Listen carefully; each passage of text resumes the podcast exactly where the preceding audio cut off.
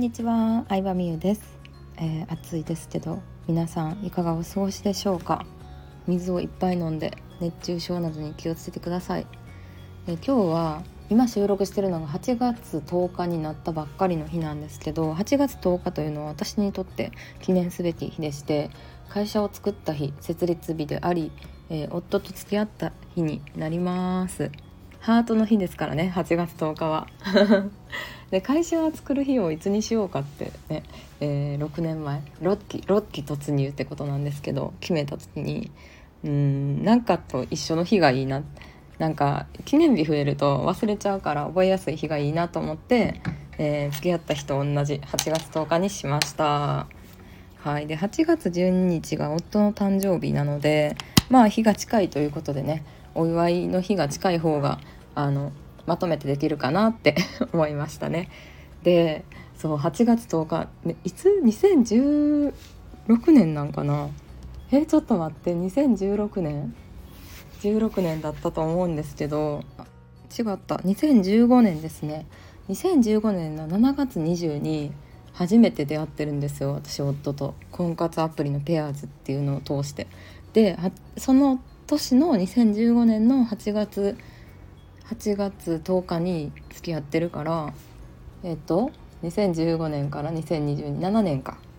7年でした。えすごい。7年もさ一緒にいるとかすごいなって思いますね。結構飽き性なタイプやから。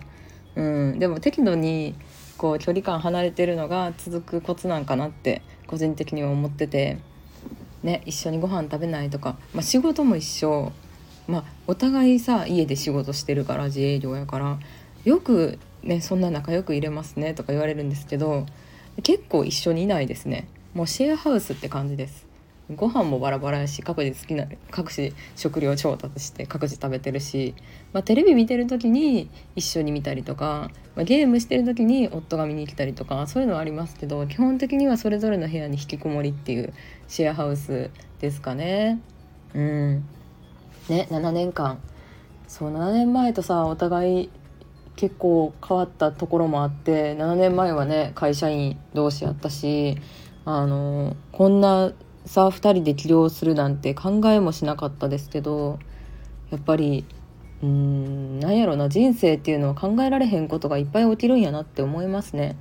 そうそれは私自身が経験してるからこそ自分だけのことじゃなくてうん誰にでも起こることやなって他人に対しても本当に思いますね。私のお客さんでも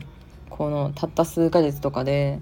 もう想像できないほど人生を変えたっていう人もいっぱいいるしうんねだって昔の写真をねさっき見返してたんですけど付き合った日いつやっけとか初めてした LINE 夫の LINE だけはさ一回も消したりブロックとかしてないからさもう出会った日からの全部の LINE が残ってるわけですよ素晴らしい LINE ちゃんとデータバックアップしとかないとなって思いますね。随時。そうでそれで見返したら2015年の7月20に初めてあの出会ってたっていうのを知ったんですけど。うんだからこうさ記念日のたびにハートの日のたびにちゃんとあの感謝をしたいなって思いますね。振り返って。出会えた奇跡ってすごいと思うからさほんまに。いろんな人がいる中でさ出会ったってすごくないですか？うん。なんかうちらに限らずみんなすごいと思います。今の旦那さんと出会ったこととかあの今の友達と出会ったこととかお仕事関係でもプライベートの友達でも。だってこんなにさたくさん人がいる中でさすごい奇跡の中で出会ったと思うからうん。なんかそれを当たり前と思わずに最初の喜びとか感謝を忘れないようにしないとなっていうのは思いますね。はい。8月10日に。ね8月10日に出会いましたね。何を話したかったんや私。そう何を話したかったんか結構忘れちゃうんですよね。メモしてても。でも LINE を見返してるとほんまにいろんなとこ行ったなって思うしうんなんか車でさ家まで迎えに来てくれたりとか今もさ洗濯とか食洗機に水入れる作業とかトイレ掃除とかすごい家事もいっぱいしてくれててもう本当に夫の偉大さすごいなって思いますね。感謝日々感謝ですよ。ねで私がさ綺麗好きというかさミニマリスト化したというかちゃんとお掃除できるようになったのも夫の影響やしうん。なんかホワイトニング通おうと思ったのもなんやろ？なんか結構夫の影響を受けてるんですよね。うん、改めてなんか美容に力入れたいなと思ったのももちろんそうやしなんかねお互い影響受け合ってるなと思いますよ。夫も夫でなんだろう影響受けてくれてることあんのかな？どうなんやろうな？まあでもね多分私と出会わなかったらこういう仕事をするきっかけもなかなかねなかったと思うからなんかもうお互いが影響を与えてる感じやしこの2015年に出会ってからの7年間もさ決して順風満帆なわけではなくてもうなんだろうな私は副業 OL 時代にうんある程度やってきたことがあってそのままの感じで独立してからもいけるんじゃないかってまあ甘く見てたんですよ。対してさ自己投資もせず、まあ、我流でいけちゃってたんですよね正直言うと。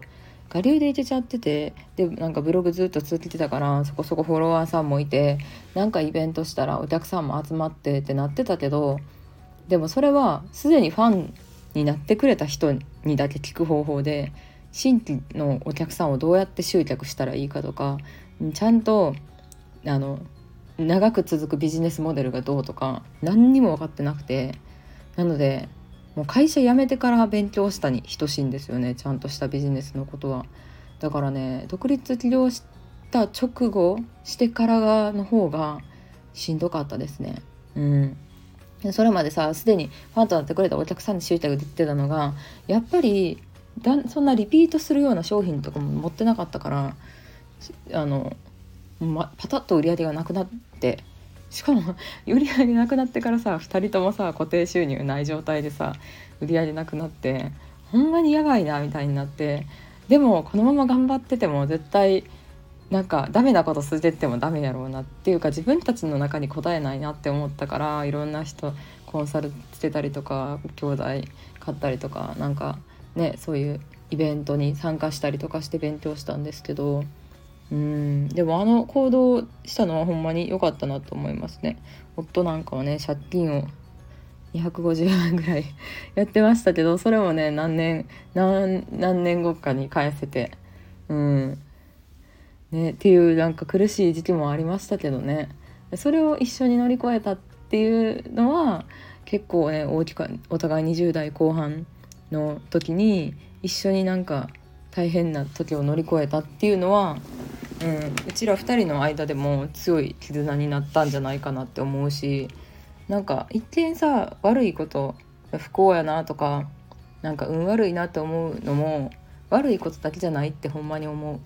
う、うん、ほんまに思うっていうかなんかそう思えるメンタル精神思える考え方思考になったって感じですかね。今までの私やったらほんまになんかなんで私だけ運悪いんやろうとか結構思ったんですけどうん。でもなんかそうじゃないなって思いましたね。ビジネスを通していろいろなんか精神的にもうん考え方的にもすごい成長したなって思います。きっと会社員で働いてる時の何倍もうんまあ、事務の仕事って特にさ成長とか求められてないからさ変に成長されて変に自己主張しだすと困るっていうポジションじゃないですか 正直言って。なので、うん、やっぱなんか下他の社員さんの下手に出るその部署の雰囲気を明るくするみたいななんかマスコットキャラクター的なあの立ち位置でもあるからそこは私には合わなかったなって思うとこでもあるし、うん、なんかね新しい挑戦ってほんまに怖いこといっぱいあるしうん、リスクもあるしもちろん100%全部がうまくいくとも限らんけど挑戦してよかったなってほんまに思う。20代で挑戦して。まあでもこれからも挑戦していかないと時代はどんどん変わっていくから今自分がやってることがずっと続くとも思わんからこれからねどうやっていくかっていうのをうんまあ考え考えてもしょうがないですけどね1年2年でさ世の中の流れってどんどん変わるからなんかその都度適応していきたいなって感じですね。はいというわけで会社を初めて6期目突入そして夫と出会って何年目や何年目とかむずよくわからないですね。7年ぐらい経ちましてえー、7年ぐらい経っての思いを語ってみました。こんな自己満の本当に何の需要もないと思うんですけど聞いてくれてる皆さんに感謝です。ありがとうございました。